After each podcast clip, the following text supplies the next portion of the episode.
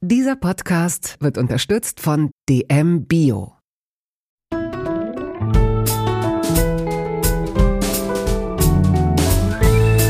Kaugummi-Eis und Köfte, Feldsalat und Ravioli aus der Dose. Der Volksmund sagt, du bist, was du isst. In Toast Hawaii stelle ich meinen Gästen viele Fragen, die sich nur ums Essen drehen.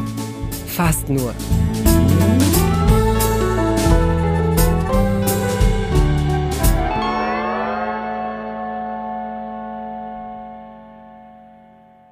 Es ist nicht automatisch einfacher, Interviews zu führen, wenn man den Gesprächsgast kennt und vor allem sehr gerne mag. Im Gegenteil, manchmal wird es dann schwierig. Was ist zu persönlich? Was darf man preisgeben?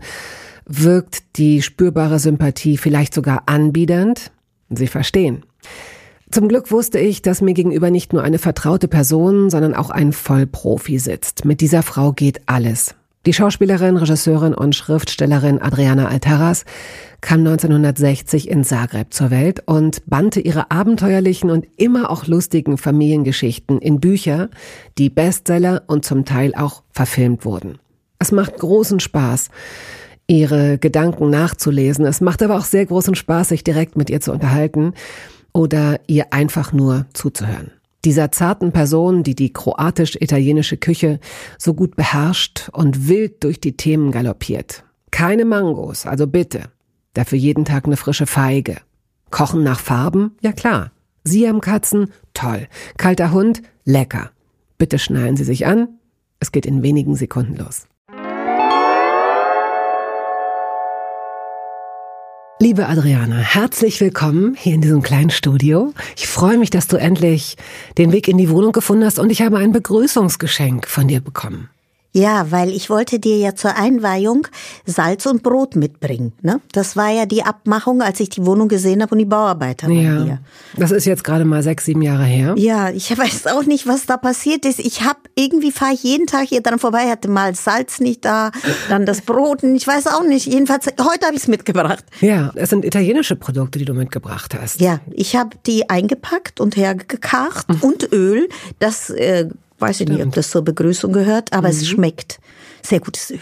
Aber das ist nicht schon sieben Jahre. Das steht jetzt, wartet jetzt nicht Nein, schon sieben Jahre. Das ist alles frisch. Nur ich wusste, dass wir uns sehen. Also habe ich gedacht, so, jetzt packst du mal Brot und Salz ein. Dieser Italienbezug, der kommt ja nicht zufällig, sondern du bist, du bist in Italien groß geworden oder hast zumindest ein paar Jahre deiner Kindheit dort verbracht. Wie 1,57, weil immer wenn man sagt, du bist groß geworden, dann muss ich selber schon schmunzeln. Ja, ich bin 1,57 geworden in Italien bei meiner Tante in Mantua. Das ist in der Lombardei, also Norditalien. Mhm. Warum? Weil meine Eltern sind aus Kroatien geflohen und äh, wussten nicht wohin mit mir. Also haben sie mich in den Fiat meiner Tante hinten reingelegt unter eine Decke und die hat mich mitgenommen nach Norditalien. Und wieso sind die nicht mit dir geflohen? Weil die sind woanders hin. Also mein Vater nach Zürich und meine Mutter nach Konstanz. Okay, wir müssen, ich merke schon, wir müssen ganz, kompliziert. Nee, ja. wir müssen ganz woanders anfangen, um deine Familie ein bisschen kennenzulernen. Du hast ja auch schon Bücher darüber geschrieben. Ja. Es kommt ein weiteres Buch, ja. um dich und deine Familie kennenzulernen. Also wo setzen wir an? Du bist in Zagreb zur Welt gekommen. Stimmt. Und hast dort auch, glaube ich, die ersten vier Jahre deines Vier Lebens Jahre habe ich da gelebt, genau. In Zagreb bin ich geboren. Setzt deine Erinnerung, wann setzt die ein? Die setzt noch in Zagreb ein. Ich kann mich gut daran erinnern. Ich kann mich an den Kindergarten erinnern, ich kann mich an das Treppenhaus erinnern. Ich kann mich an den Geruch erinnern, an den Geschmack. Also ich kann mich gut an Zagreb erinnern. Dann äh, gib uns doch mal eine Kostprobe oder beschreib uns doch mal, beschreib mir doch mal eure Wohnung, eure Küche, in der ihr gegessen habt. Das war eine groß, große Wohnung, ein Altbau und ähm, die Küche war, wie man früher hatte, so ein Balkon ging außenrum an der Küche vorbei und man konnte außenrum auch nach unten in den Hof. Weil ich habe mit den Kindern gespielt und bin dann direkt immer in die Küche. Also wie so ein Laubengang. Also genau, so ein, wie so ein Umgang. Mhm. Was es oft auch gibt. In Prag gibt's das. Ich habe es auch in Graz gesehen. Also das ist eine Bauweise, die es oft in so slawischen Örtlichkeiten gibt. Mhm. Daran kann ich mich erinnern. Relativ enger Hinterhof und von dieser Küche konnte man da runtergehen. Und wie sah diese Küche aus? In sehr undramatisch, nicht sehr gemütlich, praktisch. Auf einem riesigen Küchenschrank saß eine Siamkatze. Immer. Immer, die gerne auch auf die Gäste sprang. Daran kann ich mich erinnern, die hat mich immer schon so ein bisschen, da war ich immer ein bisschen beeindruckt als kleines Mädchen. Aber die deine, deinen Eltern offenbar gehörte. Ja, also irgendwie, es gab zwei, aber eine saß nur auf dem Schrank. Eine reinrassige, ja. Und erinnerst du dich auch noch an das Essen dieser ersten vier Jahre? Ein bisschen. Also ich habe es später gewusst, dass es das ist, mhm. weil ich später den Geschmack wieder erkannt habe und gedacht, das will ich immer essen. Was war das? Palatschinken. Mhm. Also das sind wie Pfannkuchen, nur ganz, ganz hauchdünn mit ähm, Nüssen innen und ein bisschen Marmelade, Aprikosenmarmelade. Wie schaffen es die Nüsse da eigentlich rein in dieses, ach so, eingerollte, klar, ein, das ist ja ja, ja, ja, ja, ja, gemahlene Nüsse mhm. eingerollt. Mhm. Oh, das habe ich geliebt. Daran kann ich mich erinnern.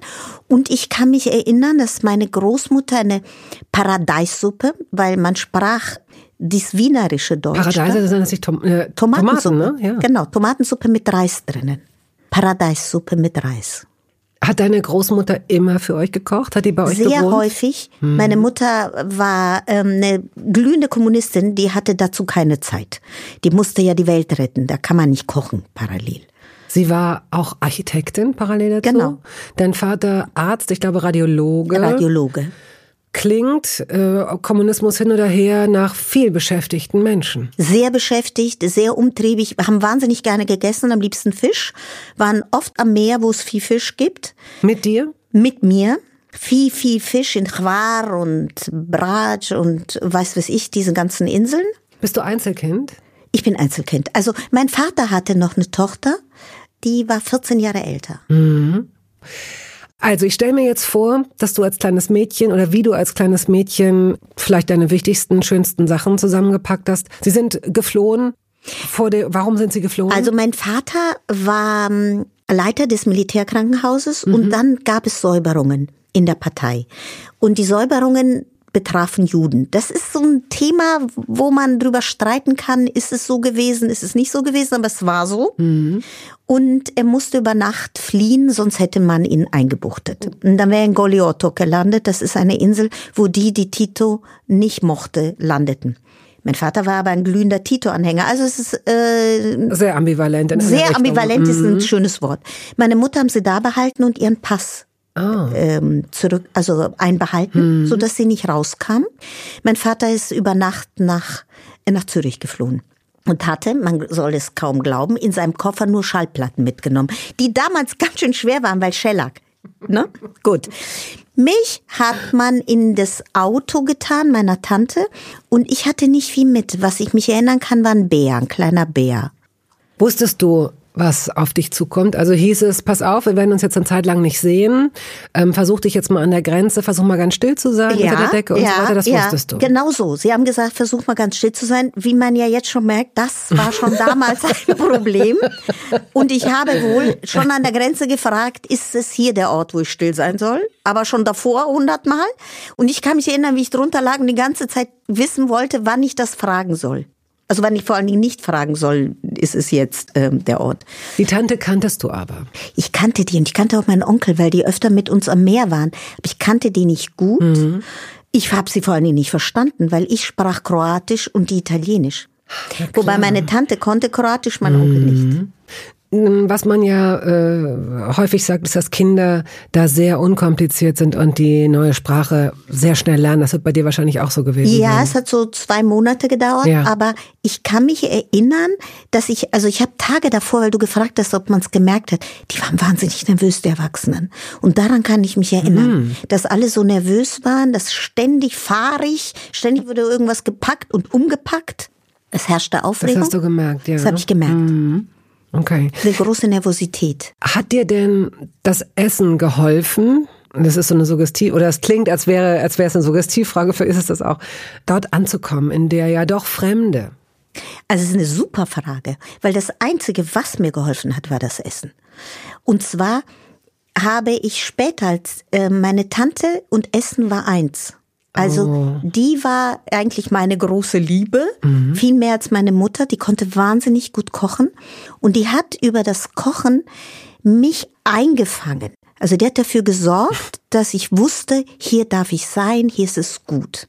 Hat ausprobiert, erst war es ein bisschen noch kroatisch, dann wurde es immer italienischer und jetzt ist es immer noch so, dass wenn ich nicht weiter weiß, ich koche wie sie.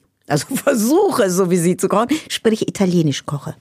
Dieser Anfang, dieses äh, erst noch kroatisch, diesen mhm. Übergang, den sie dir da bereitet hat, ähm, was waren das für Gerichte unter anderem? Also sie hat versucht zum Beispiel so ganz kleine ähm, Frikadellen zu machen, die noch so aussahen, wie ich die aus Kroatien kannte. Dann hat sie immer mehr Pasta eingemogelt. Mhm. Erst nur mit kleiner Tomatensauce, dann kam Bolognese. Also sie hat immer mehr mich so rübergefühlt. Ja. Ne? Sie hat auch Palatschinke gemacht. Kanntest du denn Nudeln vorher auch schon? Spaghetti? Kannte sie. Ja, kannte Nein, du. ich. Äh, du. Genau, also ja, als Mädchen. Kannte ja. ich, kannte ja, okay. ich als Mädchen, mhm. ja. Da, ich meine, Nudeln gehen ja immer. Also genau, das meine ich. Das ist im Grunde ist das ja so ein, das kann man überall essen und fühlt sich für den Moment zu Hause und glücklich. Ja, und die Italiener sagen ja auch, dass das ein Glücklichmacher drin ist. Naja, weiß man, es wird zu Zucker innerhalb kürzester Zeit in deinem Körper. Das wird wahrscheinlich einer der Gründe sein. Die Konsistenz ist es oft. Es ist einfach, und es ist irgendwie ein Geheimnis, ja. Irgendwas ist es. Ja, oder so, also es ist auf jeden Fall etwas, was wirklich entspannt, ne? Das ja. strengt einen nicht an. Es gibt ja Essen, was einen anstrengt. Ich finde, es gibt Essen, was so. Zum Beispiel. Um, ich finde französisches Essen anstrengend. Ich, äh, weil ich äh, immer nicht weiß, ich habe gerne Essen, was ich erkenne und das nicht unter einer Soße verschwindet. Und wenn ich dann nicht weiß, was unter dieser Soße ist, wäre ich schon so ein bisschen skeptisch. Dann weiß ich nicht, Früte mehr, sind die jetzt gekocht, sind die nicht gekocht, ist es roh, muss ich es noch kochen? Es ist jetzt so, es ist mit Zitrone oder esse ich nur die Zitrone? Und Frutti di Mare? Sie sind gekocht. Also bei Frühe, äh, Frühe Meer ist es, ist es eine, eine andere Regel unter Umständen? Mhm. Ach, guck mal. Frutte Meer ist äh, roh, Frutti di Mare sind gebraten, gekocht, ge irgendwas. Sind auf jeden Fall zu irgendwas verarbeitet. Mhm. Auch anstrengend finde ich zum Beispiel Eintöpfe. Das ist für mich das alleranstrengendste Essen auf der Welt. Für mich, also für mich auch. Ich schließe mich sofort an. Weil ich nicht Freund. weiß, was drin ist. Und ich weiß, es ist eine Art Suppe. Aber es ist so ein Gemisch, ich werde nervös. Das hat aber nichts äh, zu tun mit koscher essen oder nicht koscher essen oder doch ein bisschen? Nee, nee, gar nicht, weil der Chulet ist ja ein koscheres Essen, was die aschkenasischen polnischen Juden gemacht haben. Gerne am Freitagabend in den Ofen und dann übers ganze Wochenende, damit sie nicht kochen müssen. Wenn ich Chulet esse, den verdau, da brauche ich wirklich eine Woche, um den zu verdauen. Ne, bis zum nächsten Schabbat. Also es ist für mich einfach nichts. Eintöpfe machen mich fertig. Mm, okay. Und wenn du ihn selbst machst und dann Nein, ja auch weißt, was du machst ihn auch nicht, ich obwohl du dann ja wüsstest, was drin ist. Es gibt ja so viel unterschiedliche, würden jetzt die Eintopf-Fans sagen. Ich bin ja wie gesagt auch nicht die richtige. Ich habe gerne ein Essen, was getrennt ist. Also ich erkenne mhm. gerne, das ist der Fisch, das ist das Gemüse. Und Wobei ein Auflauf ja auch was Schönes ist. Ein Gemüse, bist du auch nicht so ein Fan? Nein, ich habe wirklich, ja, kann man machen, aber all das liegt in meinem Magen und will verdaut werden. Während so getrenntes Essen, wo ich sehe, ah, das ist ein Fisch. Und das da ist eine Banane, meinetwegen. Nein, nicht unbedingt eine Banane, aber vielleicht eine Karotte. Hm? Dann weiß ich das. Eines der Fisch, das andere ist die Karotte. Und dann kommt Öl drauf. Also es ist alles ich esse ja mit den Augen und mit den Farben. Ich habe ja Kochen nach Farben gelernt, weil ich bin ja Waldorfschüler. So, dann erklär mal, wie, wie das jetzt, passiert ist. Jetzt weiß ich, jetzt das war's jetzt. So. Also es war ja so, dass ich nicht besonders gut kochen konnte. Fand Als ich. kleines Mädchen? Nein, schon später. Bin ich, bin ich immer noch klein? Nee, du bist, du hast uns gerade diesen Waldorf-Köder ja. hingeworfen. Also es ist so, dass wir in der Waldorfschule nur abgetrocknet haben. Also im Waldorf-Internat war ich auch. Und in diesem Waldorf-Internat haben wir immer nur abgetrocknet und so. Gekocht hat eine Köchin, die eigentlich nur Dosen aufgemacht hat und die in den Topf geworfen. Es war wirklich ziemlich anstrengend, das Essen im Internat. Und ich konnte auch nicht gut kochen und meine Mutter ist auch keine große Köchin.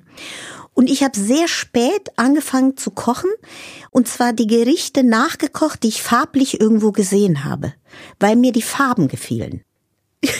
Das finde, nein, ich finde das total gut, aber ich überlege jetzt gerade, wie viele Gerichte ich äh, mir jetzt einfielen, wo ich sagen würde, das äh, sticht. Also wenn, wenn etwas besonders, wenn jetzt zum Beispiel Spinat nur gedünstet grün. wurde ganz kurz, dann ist es sehr grün und noch genau. sehr herzhaft und noch nicht braun und noch nicht so labberig. Oder wenn irgendwas mit äh, rote Beete gemacht wird beispielsweise. Genau. Ansonsten fällt mir jetzt nicht besonders viel Farbigkeit. Also Tomate noch vielleicht? Doch. Also sag, sag mal so ein Gericht. Also Paprika zum Beispiel. Ich mag wahnsinnig gerne Peperonata. Mhm. Und Peperonata sind ja Knoblauch andünsten und auch Zwiebeln kann man machen, muss man aber nicht.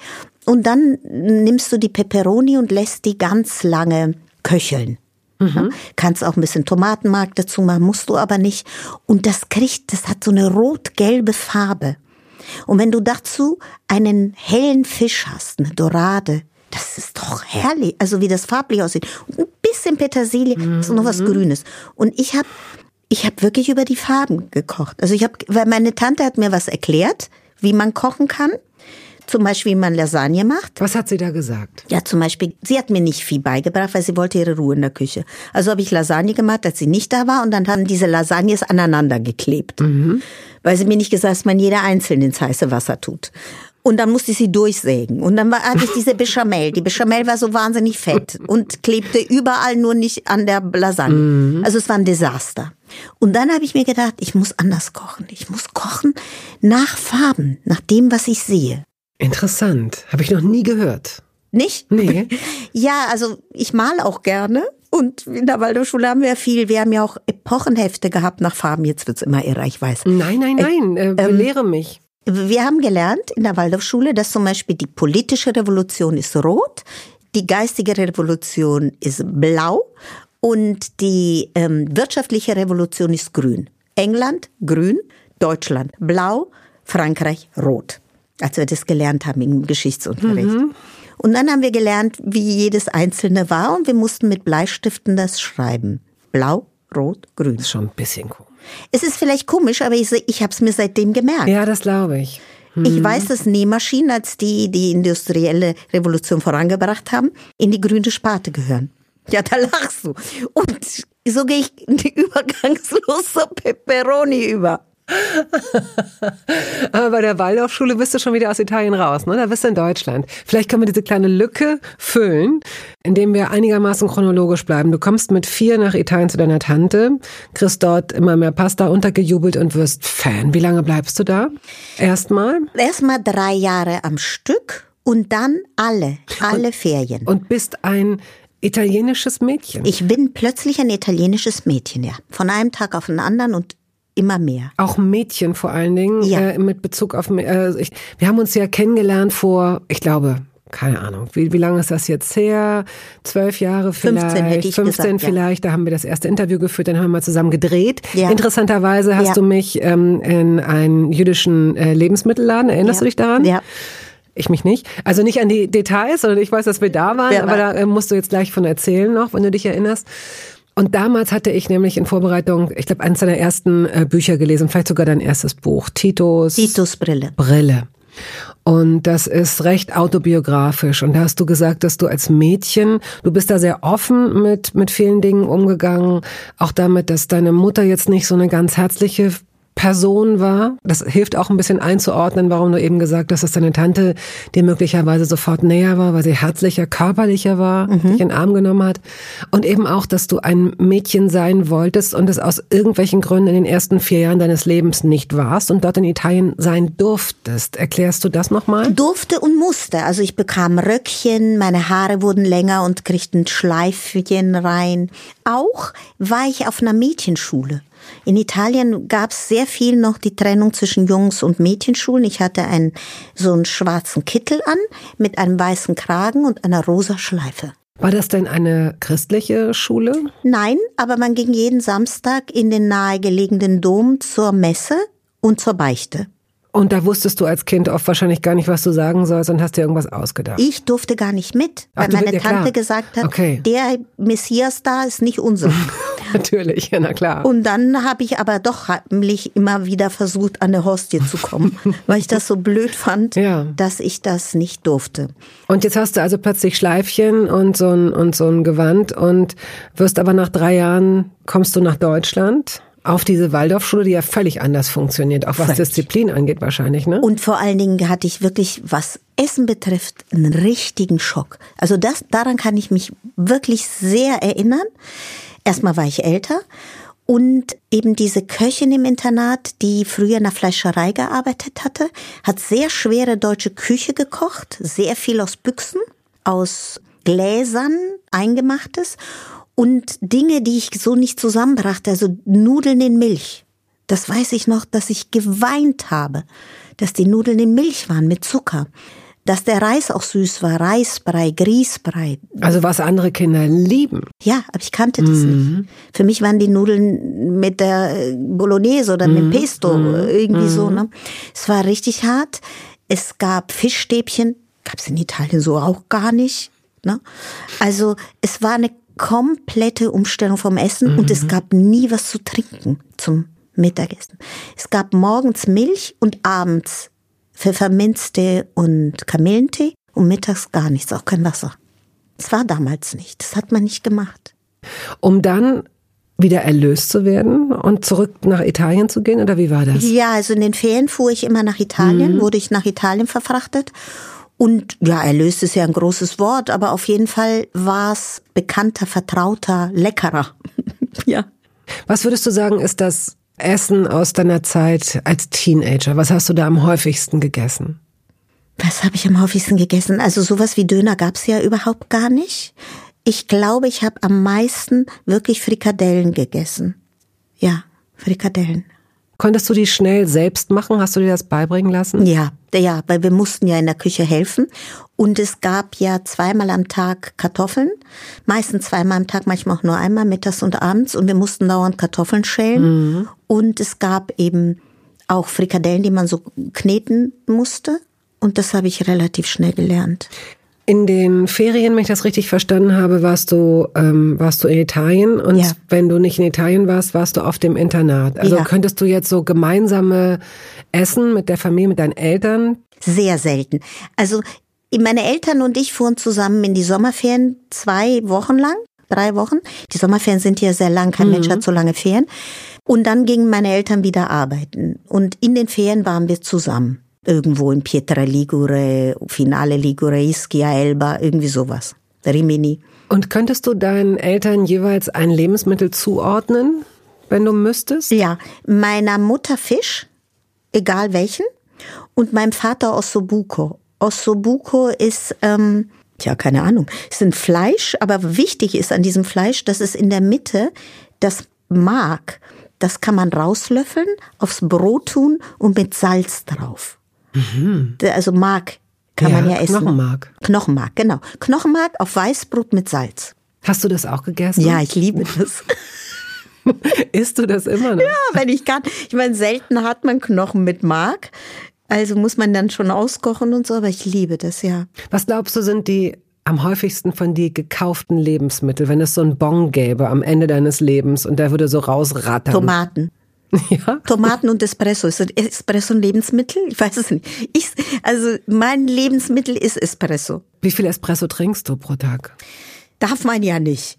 Also, also das ist ja wie trinkst du Diversity Me Too ist ja Espresso trinken total out. Zwei bis drei. Und kannst du abends noch Espresso trinken und kannst dann Nein. schlafen? Nein. Nein. Ja, also du bist ja, wahrscheinlich bist du immer schon so gewesen, voller Energie Du wirkst auf jeden Fall so. Das hat nicht abgenommen in all den Jahren. Und ich möchte nochmal in diese Wunde hinein. Sieben Jahre haben wir uns jetzt nicht gesehen, interessanterweise. Wobei ich glaube, wir sind uns noch einmal auf dem Markt kurz über den Weg gelaufen, aber ich weiß es nicht mehr genau. Und du warst immer schon, du gehörtest immer schon zu den energiegeladensten, quirligsten Menschen, die ich kannte. Und es hat sich überhaupt nicht gelegt. Du bist immer noch genauso. Ich leide auch darunter, so jetzt, wo du sagst, aber meine Eltern waren schlimmer. Und das ist wirklich keine Ausrede. Wieso schlimmer? Magst du das nicht, so zu sein? Naja, ich, ich, es wird immer so benannt und ich denke, das muss, irgendwas ist vielleicht zu viel. Aber ich kann es nicht steuern. Ich Nein. wache wirklich morgens auf und letztens habe ich einen Hund kennengelernt, einen Border Collie. Mhm. Und der war wie ich. Der stand neben mir und hat praktisch gesagt, so, was machen wir denn jetzt? Und was machen wir danach? Und was machen wir ab 14 Uhr? Und ich bin praktisch der Border Collie unter den Menschen. weißt du, es gibt ja auch Hunde, die legen sich ja irgendwo hin und pupsen einfach mal. Du würdest niemals pupsen. Ich würde pupsen, auf jeden Fall. Aber ich habe dann auch mal, ich habe mal in Schottland Border Collies gesehen, wenn die die Schafe zusammenhalten, ne? Hallo, die sind der Hammer. Ja. Ne? Also die brauchen eine Beschäftigung. Und Total. So, so bin die sind ich halt auch. bildschön. Ah, da, da ist die nächste Parallele schon. Ja, danke schön, danke schön. Aber Man die brauchen eine Beschäftigung. Die brauchen unbedingt eine Beschäftigung. Genau. Und das Also, brauche ich auch. Ich brauche eine Beschäftigung für diese Energie, die ich habe. Hm. Und wenn ich die nicht habe, also für mich ist auch eine Beschäftigung Schwimmen oder Kaffee trinken gehen. Gibt es denn ähm, ein Lebensmittel, das müssten doch eigentlich auch wieder Nudeln sein, die dich zwar einerseits glücklich machen, wie wir erfahren haben, aber viele Menschen werden davon ja auch so ein bisschen müde, träge. Also kann es dir auch passieren, wenn du zum Beispiel Pasta isst mit einer Sahnesoße oder so, dass du dann schon runterfährst erstmal? Also Pasta mit Sahnesoße esse ich fast nie. Wenn dann lieber Pasta mit Trüffeln. Oh. Das würde ich gerne essen. Und Öl dann. Öl, ja, ein Trüffel bisschen Öl, genau. Ein bisschen. Also das, man muss schon aufpassen bei der Pasta und da gebe ich dir recht, dass die einen nicht niederhaut. Mhm. Ne? Das ist wohl wahr. Aber man kann auch andere Dinge ohne Pasta essen. Ne? Also Ja, na klar, die Frage ist nur, wenn jemand, äh, du sagst ja selbst, ich, ich, ähm, ich spüre das, ich hab, ich, ich wache auf und ich bin so peng schon da, ob du das auch so ein bisschen steuern kannst, dass du, dass du dir selbst sagst, ich will jetzt ein bisschen runterkommen, jetzt möchte ich auch demnächst mal schlafen, ähm, dann Ja, esse ich jetzt Pasta, also- du kannst das ein bisschen lenken. ja, ich kann es steuern, dass ich zum Beispiel nicht noch um 21 Uhr Nespresso trinke. Das ist aber auch schon alles, was ich steuern kann. Mehr kann ich, glaube ich, nicht steuern. Werbung. Es gab eine Phase in meinem Leben, in der ich alles richtig machen wollte in Bezug auf meinen Körper. Genügend Flüssigkeit, Bewegung, die richtige Ernährung. Hey, ich werde ein ganz neuer Mensch und kürze das an dieser Stelle mal ab. Aus mir wurde kein ganz neuer Mensch. Solche Pläne sind löblich, aber in der Regel zum Scheitern verurteilt. Wir wollen zu schnell zu viel und übersehen, wer wir sind und wer wir jahrzehntelang waren. Nichts gegen Veränderungen, nichts gegen gesündere Angewohnheiten oder Ernährungsumstellungen. Aber ich finde, sie müssen zu unserem Leben passen und es muss irgendwie Klick machen im Kopf. Rückblickend kann ich sagen, dass mir die Dinge, die sich bei mir dauerhaft in Bezug auf meinen Körper oder Ernährung veränderten, immer auch einleuchteten, weil ich eine Veränderung in meinem Körper oder in meiner Kondition oder in meiner Konzentration spürte. Vor ungefähr zwei Jahren riet mir eine sehr gute Freundin, die Ärztin ist, dazu, ein paar kleine Check-ups durchzuführen und bat mich eindringlich darum, täglich Omega-3-Fettsäuren zu mir zu nehmen. Wenn du sonst auf alles verzichtest, Bettina, darauf bitte keinesfalls, sagte sie mir und empfahl mir gleich noch die Marke dazu, Norsan. Da hätte sie die Inhaltsstoffe gecheckt, die nähme sie nämlich selbst auch.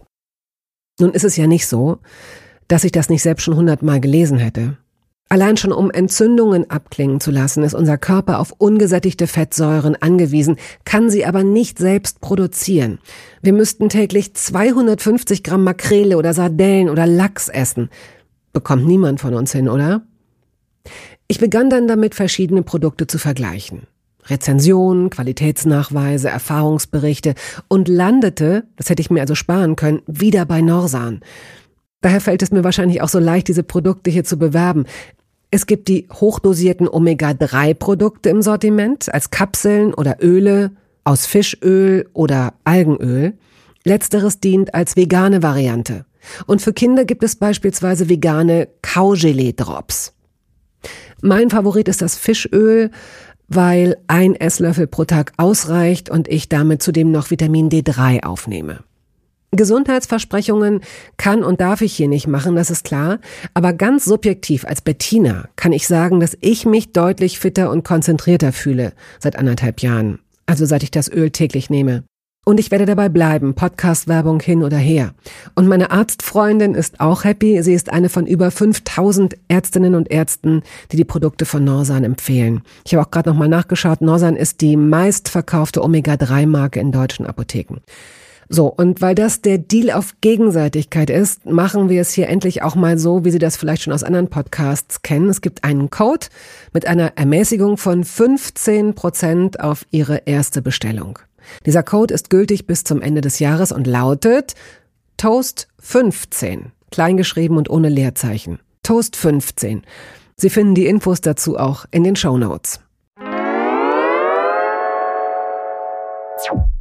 Wir kommen ähm, ungewöhnlich früh zur Rubrik Entweder oder. Rosenkohl. Nein. Auf keinen Fall. Was ist los? Also den muss man wirklich mindestens nach Otto Lengi machen, was wirklich kompliziert ist, weil man ihn dann rösten muss und tausend noch Sachen drauf Was ist muss. denn kompliziert daran, den auch mal in die Pfanne zu hauen mit ein bisschen Öl und Zwiebeln? Ich weiß nicht, ich finde Rosenkohl. Nein. Gut, ist in Ordnung. Ist okay. Grünkohl? Auch nicht. Nein. Okay. Nee. Mhm. Pilze, Ja, Kapern, ja, Koriander, ja, Ingwer, ja, Oliven, ja, Innereien. nein. Musstest du früher auf dem Internat, wenn es gerade nicht Milchsuppe gab oder Grießbrei oder andere tolle Sachen, äh, musstest du sowas wie Leber essen? Ja, schrecklich für mich, ja. Ganz Also, schrecklich. Leber gab's donnerstags.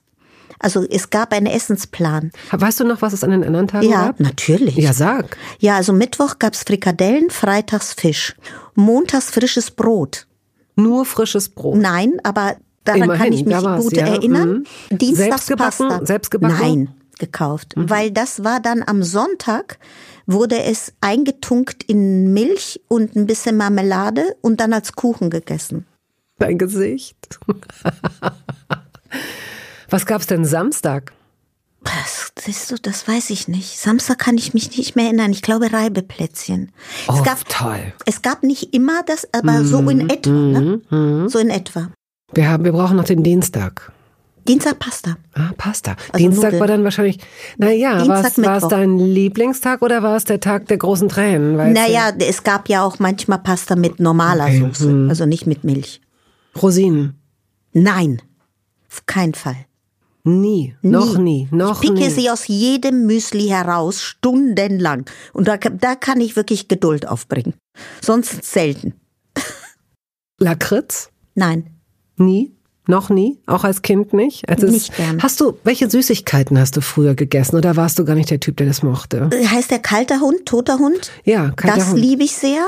Kalter Hund, das finde ich super. Auf dem Geburtstag. Mhm. Kannst du das auch selbst machen? Ja, aber ich mache es selten. Austern?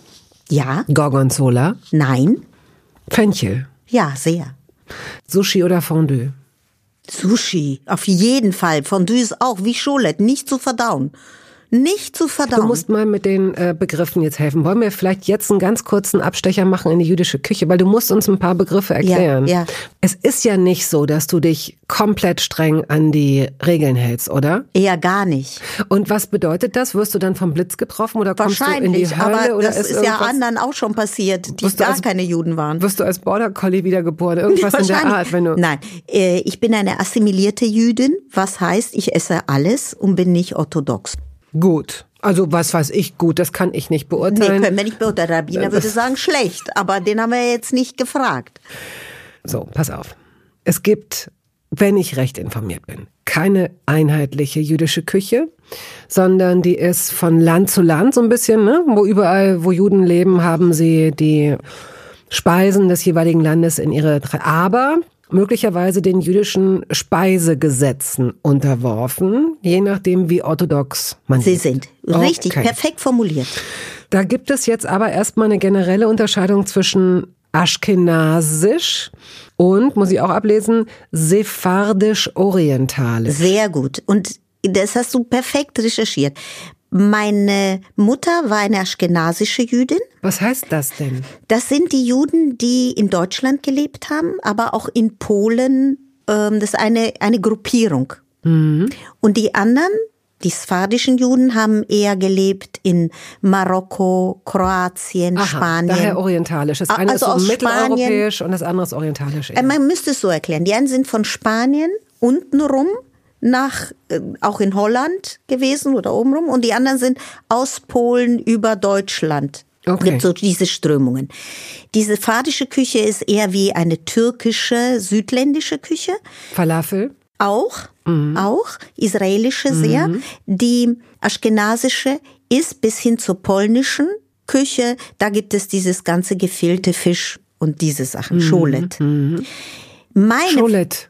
Cholet ist der Eintopf, der, den Okay. wir am Freitag gemacht haben. Meine Familie sind, sind deutsche Juden, Wiener Juden. Das heißt, für mich ist die jüdische Küche Wiener Schnitzel, Tafelspitz, ja, à la Wild, ähm, Käsekuchen.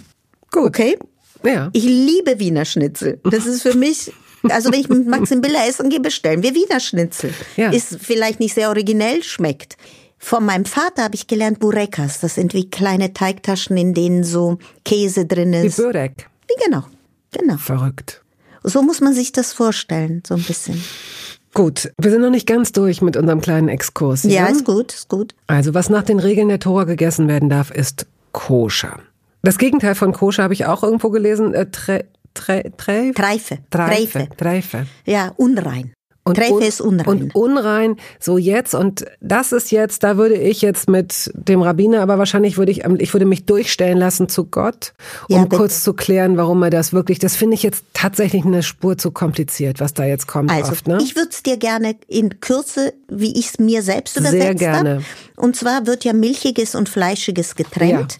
Und ich nenne es einfach Diät. Es ist eine Diät, eine Form von Diät, weil oft ja auch eine schwere Sahnesoße auf einem dicken Braten ist kaum zu verdauen. Leute haben nach Weihnachten wahnsinnige Bauchschmerzen. Aus diesen Gründen. Ich finde, das Koschere hat viel zu tun mit Diät oder mit Dingen, die Gesundheit fördern. Zum Beispiel Muscheln zu essen in einem südlichen Land ist nicht ungefährlich. Deshalb war das nicht koscher. Frutti di mare, nicht koscher, weil man diese Sachen nicht lange rein und sauber halten kann. Ja, Man weiß nicht genau, sind die frisch. Bei rein und sauber würde Frisch. ich jetzt, genau, nämlich reingrätschen. Das ist alles noch für mich nachvollziehbar, würde ich sagen. Das ist so nach Gusto, dass man sagt, okay, wir haben uns entschieden, Paarhufer und Wiederkäuer, das Fleisch kann gegessen werden. Geflügel, wenn es keine Raubvögel sind, also wenn sie, ne, wenn sie Genau. sich vegetarisch ernähren, auch. Alles, das ist alles für mich total nachvollziehbar. Worum es aber geht, ist, dass du ja im Grunde ähm, zwei verschiedene Kühlschränke eigentlich brauchst. Ne? Einmal für das ähm, Milchige, einmal für das Fleischige. Du brauchst aber auch unterschiedliche Pfannen, wenn ich das richtig verstanden Unterschiedliche habe. Teller und so weiter. Unterschiedliche Spülbecken. Alles.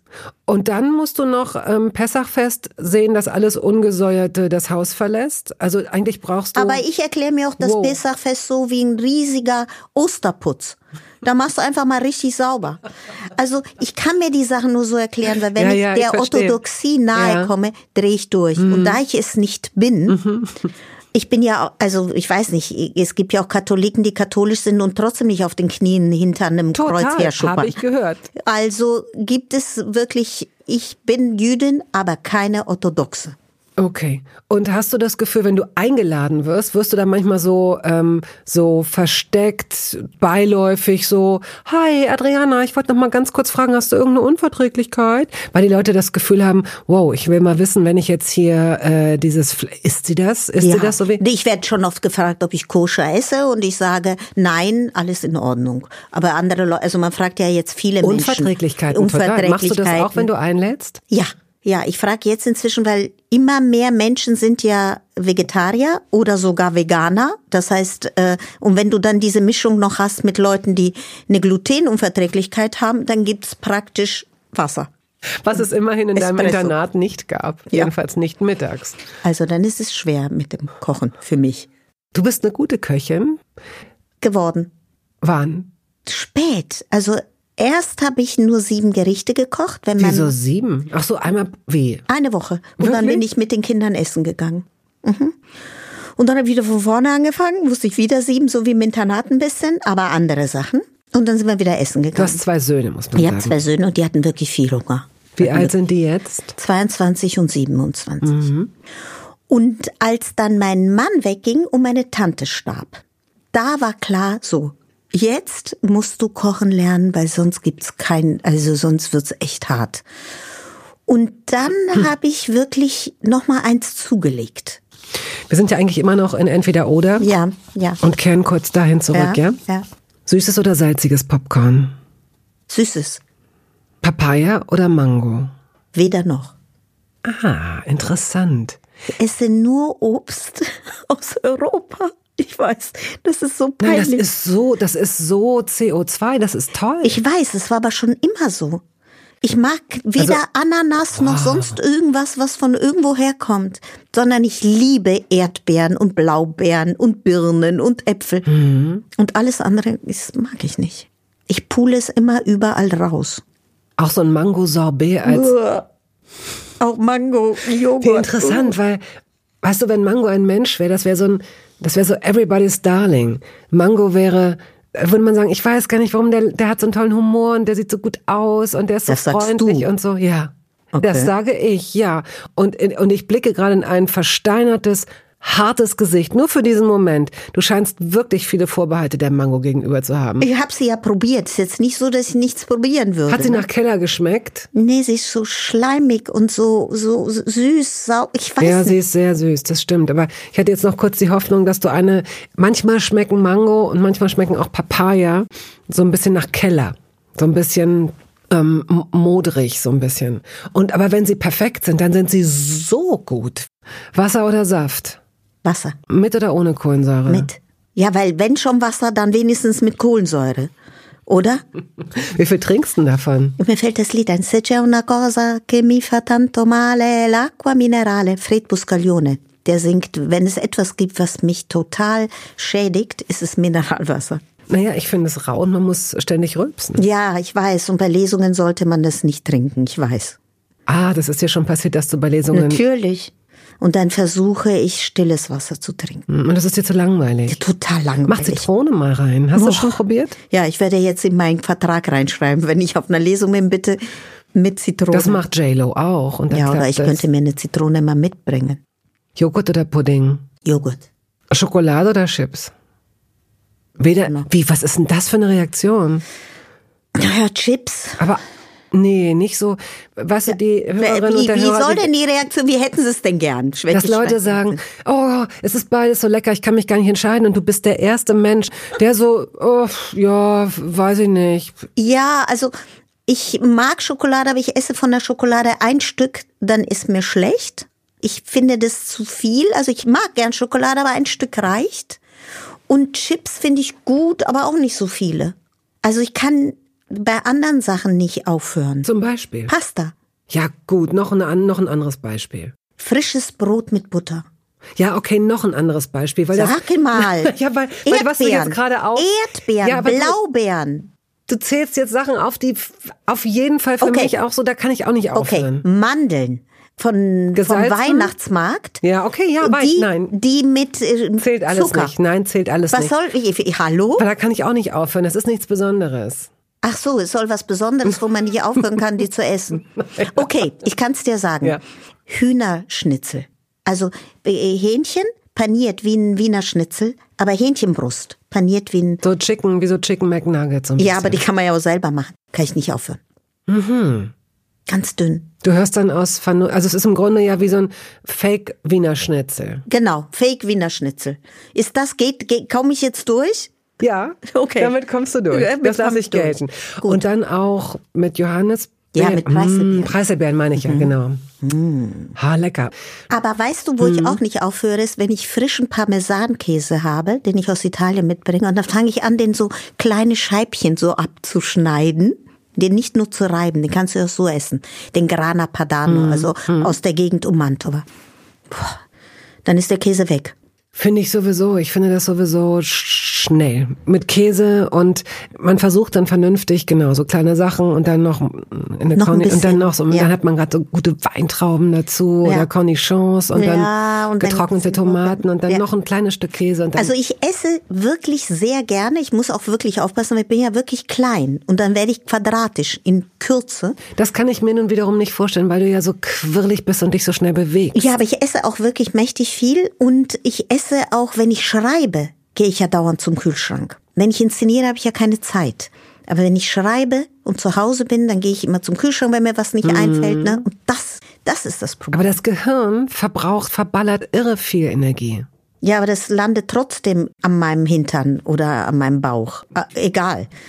Also, An deinen neuen der Grana, großen Brüsten. Genau, ist an meinen, der Grana klebt an meinen neuen großen Brüsten. Oh, war das eine OP? Nein, es war Parmesan. Wie bitte? Fleisch oder Fisch? Fisch, Hotdog oder Döner? Döner. Lieber Vanille oder äh, Schokoladeneis?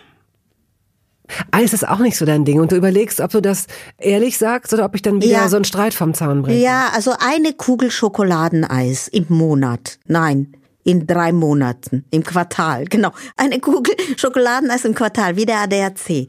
Vom ADAC rübergekarrt. Hattet ihr auch früher keine Süßigkeiten-Schublade so eine, oder so eine Kiste? Im Internat? Äh, nee, wenn, dann gab's Nüsse. Und bei meiner Tante gab's ein Eis pro Tag, wenn ich wollte als Kind. Und später wollte ich das nicht. Reis oder Nudeln? Nudeln, Reis oder Kartoffeln? Kartoffeln, Kartoffeln oder Nudeln? Nudeln. Wie? E egal wie, alle. Mhm, alle. Mhm, alle. Feigen oder Datteln? Getrocknet jeweils. Mhm. Frische Feigen, jeden Tag. Auch Europa. Ich habe mal gelesen, kriege ich das jetzt zusammen, dass es Feigen nur gibt, wenn eine kleine Fliege, die da reinfliegt und sie bestäubt, da drin stirbt. Oh Gott. Ja, das klingt erstmal äh, völlig unvegetarisch, aber die bleibt aber in der Blüte oben in dem Schnupsel, den man eh nicht Okay. mit isst. Also äh, offenbar, also die. Also wir hatten Feigenbäume in Italien und wirklich, das ist, war großartig. Allerdings, du isst, sagen wir mal, von, von den ersten Feigen 20 Stück und danach haben alle Durchfall, weil du, du kannst gar nicht so viele Feigen essen. Der Baum trägt aber 5000. und das geht dann auch recht schnell, ne? Die werden dann Ganz auch, schnell ja, und ja. fallen und so. Ja. Aber Feigen, frische Feigen und frische Kaki.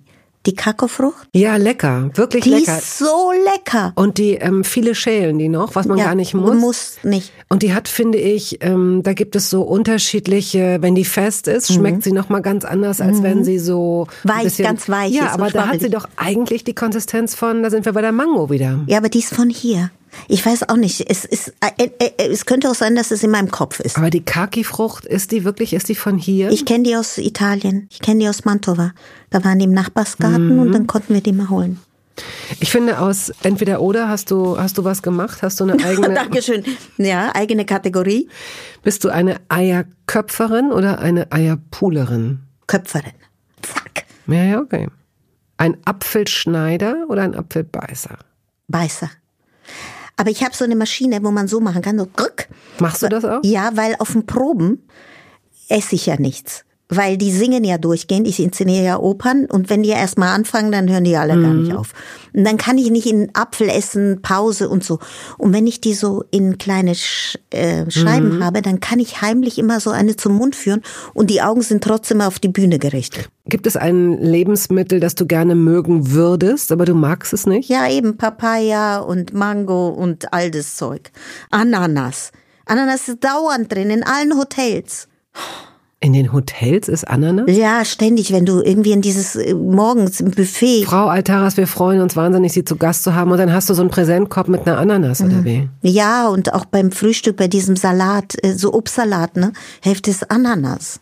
Aha. Gibt es noch ein anderes Obst, das dich im Obstsalat stört? Weil mich stört zum Beispiel der Apfel im Obstsalat.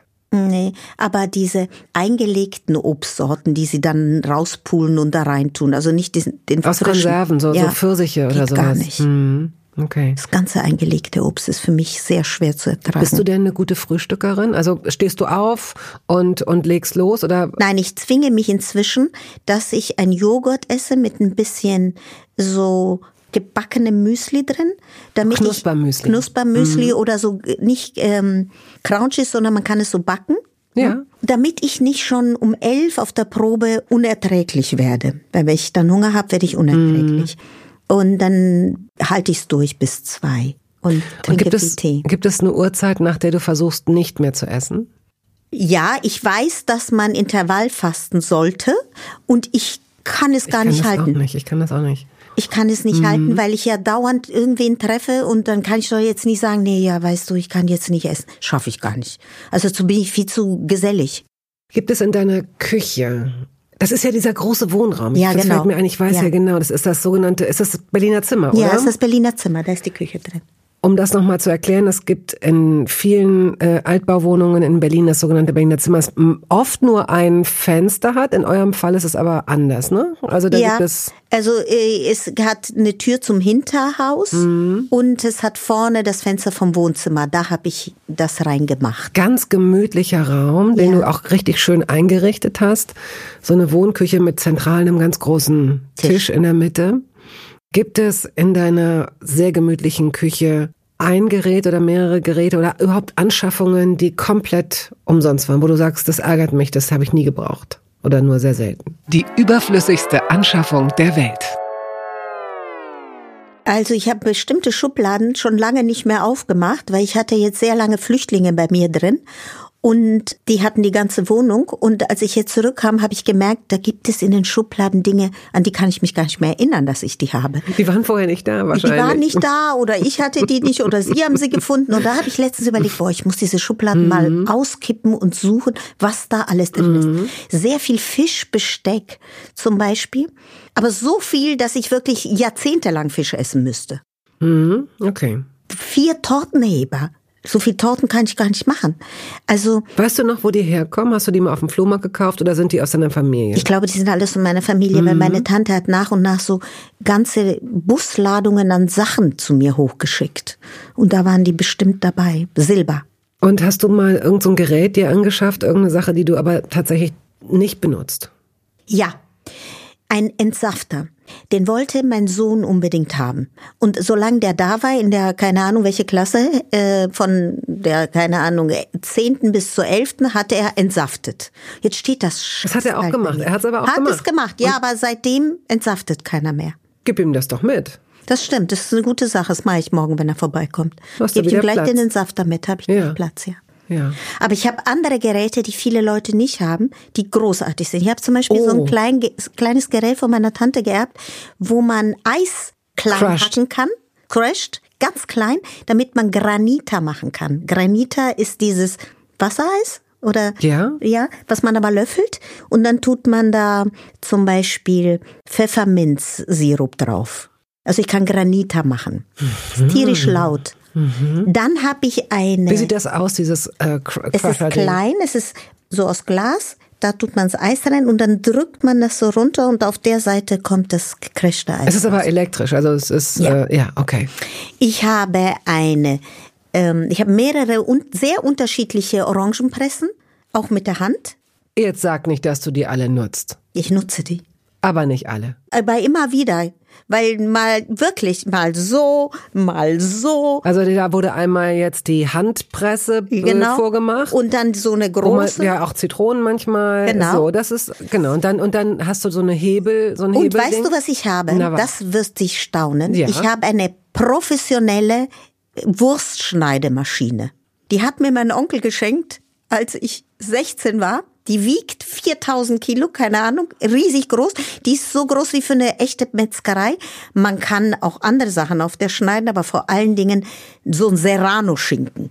Und die steht da aktiv? Die, die steht da, da aktiv, ja. Und ist wirklich toll, weil. Und du nutzt sie? Ja, immer wieder. Wann das letzte Mal? Das letzte Mal habe ich sie genutzt, da habe ich so eine Salami geschenkt gekriegt aus Kroatien, so eine riesige Gavrilovic und die habe ich zersägt. Wie lange ist das her? Einen Monat. Oh, wirklich? Ja. Also du benutzt sie wirklich? Ich benutze sie wirklich. Und alle, die zu mir kommen, freuen sich, weil das ist hat so ein Geräusch, ja? Ja. Mhm, okay, hast mich überzeugt. Was habe ich noch an Maschinen? Dann habe ich eine, die macht, ja, die quirlt so Milch und Obst. Da kann man so Smoothies machen. Ja. Aber nicht in Safter, ne? Nein, so ein Blender. Ja, genau. Wie die heißen die denn? gern. Die heißen doch, wie heißen Mixer? Mixer. Und das habe ich alles von meinem Onkel bekommen, weil mein Onkel hatte gerne Geräte. Das klingt so. Ja. Ist dein Onkel die Frage klingt jetzt erstmal sehr überflüssig. Ist dein Onkel der Mann von deiner Tante? Der Onkel ist der Mann von meiner Tante, der war Geometer. Als erstes hat er mir eine Olivetti Reiseschreibmaschine geschenkt. Die habe ich auch noch auf der kann man sitzen und tippen. Also das war wirklich diese Familie, das könnte ja auch ein anderer Onkel sein, deswegen habe ich jetzt so gefragt. Der. Das ist diese Tante, diese ja. beschriebene Tante, die ja. ständig genannt wird, von der du auch kochen ja, gelernt genau, hast. Genau. Diese zwei haben dich beschenkt mit so vielen Sachen. Ja, und mein Onkel hat ein Faible an so Geräten und von dem habe ich diese wilden Dinge. Und die hast du dann immer aus Italien die hat er mir manchmal als Co-Beiladung kamen die an. So einmal habe ich einen ganzen Container Möbel gekriegt oder ich habe sie in seinen, er hat mir auch seine alten Autos geschenkt, also in seinen alten Autos habe ich die dann hergefahren. Könntest du mir drei Sachen aufzählen, bei denen dir wirklich schwer ums Herz wird, wenn die mal runterfallen oder kaputt gehen oder zerbrechen? So Sachen, die du wirklich oft in der Hand hast, die nicht unbedingt wertvoll sein müssen, sondern so einen ideellen Wert haben. Also erstmal habe ich Restporzellan aus der Manufaktur meines Großvaters. Und zwar oh. Kristallgläser. Wow. Und jedes Mal, wenn eins runterfällt, äh, blutet mir das Herz, weil ich weiß gar nicht, wie und wo die den Holocaust überlebt haben. Und dann gehen sie in meiner Küche kaputt. Das ist doch blöde, oder? Also, und selbiges gilt, ich habe auch so Blumenvasen aus dieser berühmten Glasmanufaktur Fuhrmann. Und das tut mir immer sehr leid es passiert halt. Mhm. Ja, man könnte diese Sachen schützen, indem man sie nicht nutzt, aber das ist auch schade, wenn man sie nicht einsetzen würde. Hm? Ja, und ich habe ja, also ich habe ja alles doppelt, weil meine Mutter und meine Tante hatten beide aus Steuer und beide aus Steuern haben den Holocaust überlebt. Das heißt, ich habe zweimal Hutschenreuter, einmal weiß mit Goldrand und einmal Zwiebelmuster. Gratuliere. Ja, aber nur zwei Söhne und nicht zwei Töchter. Ja, Moment, hör mal auf, so, so stereotyp zu denken. Ich weiß. Es wird jeder von denen beschenkt von mir so. werden mit Hutschenreuter. Fertig. So, ganz genau. Und beide werden sagen, vielen Dank. Oh ja, uns irgendwo stehen lassen. Nein, sie werden es zerdeppern am Tag vor ihrer Hochzeit wahrscheinlich. drauf tanzen. Gibt es denn umgekehrt auch ein Gerät oder eine Anschaffung, Kühlschrank, Toaster, was auch immer, von dem du hoffst, dass es langsam kaputt geht, damit du es ersetzen kannst gegen etwas Schöneres, Besseres? Also mein Auto, aber das ist jetzt noch nicht ein richtiges Kochgerät. Nein. Obwohl ich in dem Auto wirklich sehr viel mache. Also trinken, schminken. Auch Sachen, die sich nicht reimen? Trinken, schminken aus Sachen, die sich nicht reimen, ja. Autofahren mache ich auch in dem Auto. Blinken? Blinken, ja, nicht immer, weil die Batterie und so. Wenn du Mineralwasser trinkst, stinken? Stinken. Es ist 23 Jahre alt und äh, man kann nicht alles mit ihm machen. Man also das Fahren. was mache ich jetzt? Winken. Winken? Ich kann jetzt steigere ich mich voll rein. Ich komme da nicht mehr raus. Ich war in dem Jelinek-Abend, der war auch jetzt so. Ähm, ganz toll. Ja, also da hoffe ich manchmal, dass er kaputt geht und ich mir dann einen neuen kaufen muss. Ähm, sonst habe ich Kühlschrank super, Kühlschrank super, Toaster super. Ich toaste wenig. Ich habe sehr, sehr viele kleine Espressomaschinen in allen Größen. Also für eine Tasse bis hin zu sieben Tassen.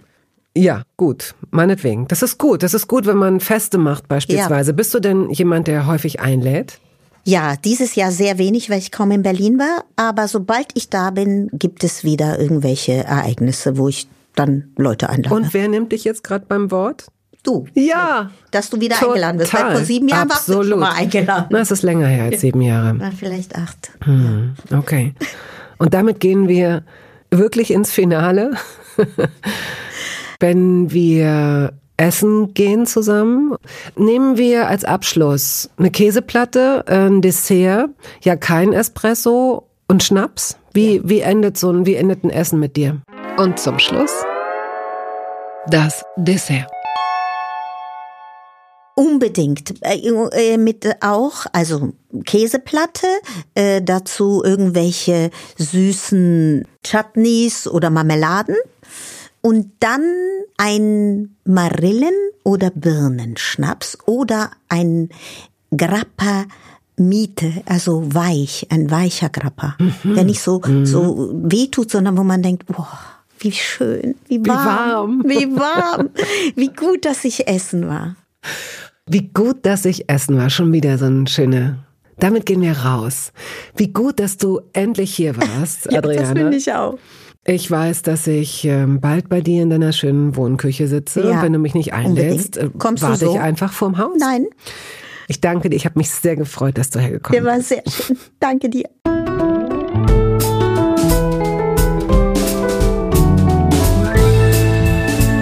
Toast dabei ist eine Studio Bummens Produktion. Ausführende Produzentin Wiebke Holtermann. Ton und Schnitt Henk Heuer. Musik Jakob Ilja. Neue Folgen hören Sie jeden Samstagmorgen. Überall da, wo es Podcasts gibt.